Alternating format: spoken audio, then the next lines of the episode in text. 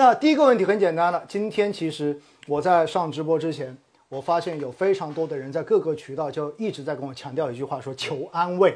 嗯，因为今天整个市场应该说非常让大家沮丧，因为基本上所有的宽基指数都在下跌。嗯，而且的话呢，有些跌的还比较多，对吧？超过百分之三、百分之四这样子的一种大跌。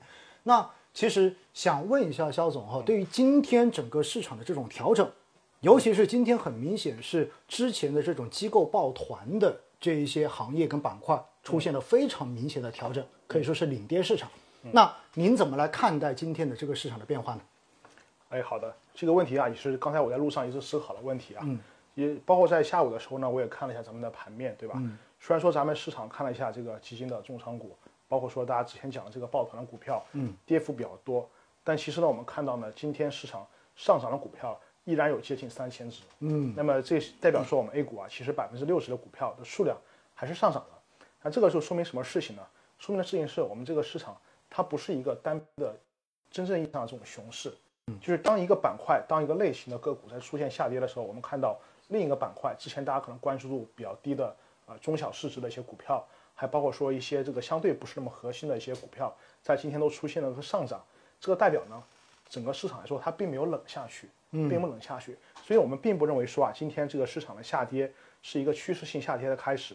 我们认为它更多是来自于是啊，可以看作是我们整个市场长期的结构性的牛市中的一个正常的一个技术性的回调。嗯，就是所以我觉得大家不要太担心。嗯，好。就是肖总意思是说，这个只是一个调整而已，对不对？并不代表着整个市场就开始转向了。因为其实，在过去这几天哈，我们也看到有很多网友特别有才，在去年这种，尤其是像今年一月份，很多次市场上涨的时候呢，他们开玩笑说哈，叫做股灾式的上涨，嗯，也就是盘面都是在涨，但是实际上市场上面可能两三千只股票可能都在跌，对。然后这几天呢，包括上周这两天。似乎大家就发现变成了另外一种方式，那就是指数都在跌，但是其实大部分的股票是在涨的，都在涨。嗯，其实为什么会发生这样子的一种极其分化的现象呢？您怎么看这个问题？啊，造成这种情况的原因呢？我觉得其实还是有两大因素吧。嗯，第一大因素呢，就来自于说一七年以来，咱们 A 股啊，其实有一个词儿大家知道很多，叫机构化，对吧？那么市场上的这个整个公募基金的分量越来越重，包括咱们看到啊，全市场有接近。啊，不到一百五十个基金经理，但它管理呢，相对整个一个管理的金额的数字，已经占到整个公募基金行业百分之八十以上。那么基金经理的头部化，包括咱们基市场的机构化，都会造成说一部分股票的表现会显著的偏离整个市场其他的一些这种股票。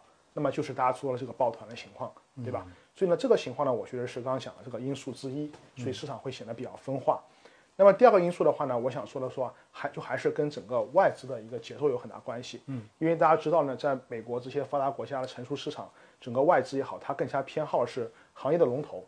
那么这两年我们也确实看到，行业龙头在各方面都获取到了更多的社会资源，那么增速呢也更加快，整个业绩表现更加稳健。所以呢，外资的这种举动，也影响了一部分的国内的机构投资者跟国内个人投资者来跟着去对这个龙头做一个持续的加码。所以也会导致了这个市场出现一个二八分化的情况。嗯，也就相当于是内外两方面的因素都有，对吧？对。一方面是本身我们的 A 股在去散户化，也就是慢慢的机构在中间所占比变得越来越大，话语权变得越来越多。嗯。而且的话呢，刚才肖总特别提到了一点哈，也就是现在在公募行业，我们也看得很清楚，也是这样在头部集中。嗯。因此的话。相当于很多的钱都是在少数基金经理的手里面，嗯，那么在这种情况之下呢，大家就难免可能会出现抱团的情况，因为毕竟基金我们知道它是有很多投资的限制的，嗯，在某种程度上面，当你的资金量大到一定程度的时候，可能你可供投资的这种标的本身它的范围就已经缩小很多了，在某种程度上面来讲的话，对，所以在这种情况之下呢，这是一方面，而另外一方面就是外资的这一种示范效应，嗯，因为海外。经过了多年的这一种发展之后，其实已经是成熟市场了。而在成熟市场中间，可能在市场中间能够稳定贡献这种正回报的，就是那些头部的公司、龙头的公司，因为市场已经非常非常成熟了。因此，他们来到中国市场之后，他们也是按照自己的习惯来购买这些龙头。嗯。而国内很多机构看到外资这么买，于是也学着一起。嗯。因此，到最后的话呢，两方面一叠加起来，就形成了抱团。形成了这一种大家都向头部集中的持股的这种方式。那其实呢，说到这一个哈，我们也看到在其实，在过去这半年，也有不少的券商分析师，然后就整个抱团的行情，包括历史上面 A 股所出现的这种抱团行情，嗯，做过相应的分析，嗯，然后中间呢，其实从去年下半年到年底的时候，很多人就已经开始问这个问题了，那就是到底这个抱团什么时候会瓦解？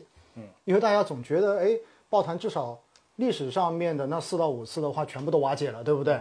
但是呢，另外也有一些人认为，中国现在既然公募基金，你像去年公募基金全年新发的公募基金募集的总总的金额超过了三万亿，而今年的前两个月其实已经募集超过七千亿了。所以当公募基金话语权变得越来越大的时候，另外一部分人就认为，那整个市场只会越来越分化，越来越向头部集中。哎，您怎么看待这个问题？哎，好的，其实这个是个很有趣的一个行为金融型的问题啊。嗯。我们在行为金融性领域有一个理论，其实特别有意思，它指的是我们金融市场的这个反身性，嗯，或者叫我们金融市场的一个自我实现理论，嗯。那么这个理论呢，可能听起来这个词儿啊比较拗口，反身性就是咱们索罗斯说的这个词儿，对不对？它指的是什么呢？就是当大家都觉得一个人是好人，或者说都觉得一个公司啊你是好公司的时候，那么这个公司它就会成为一个好公司。什么意思呢？比如说举个案例，我们有家公司，它是行业的可能一个比较有潜力的竞争者。嗯，那么这个时候，全咱们整个金融市场都说这家公司是龙头，是好的。那么它的供应商、它的客户、它的对手、它的监管层都说这个公司是龙头，大家接受了这个共识。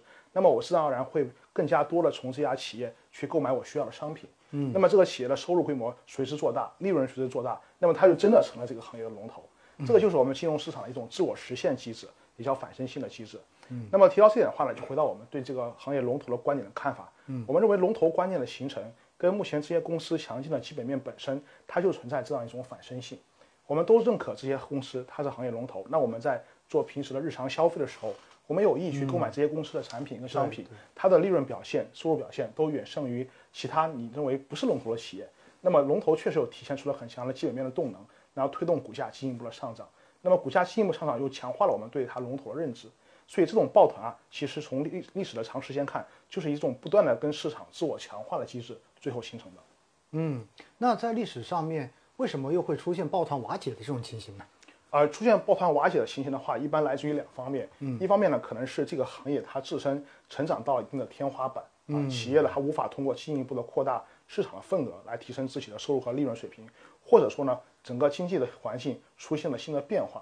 比如说，我们以美国为例啊。美国在七十年代，这个这个当时也是这种非常极致的漂亮五零行情，最后是什么瓦解的，是吧？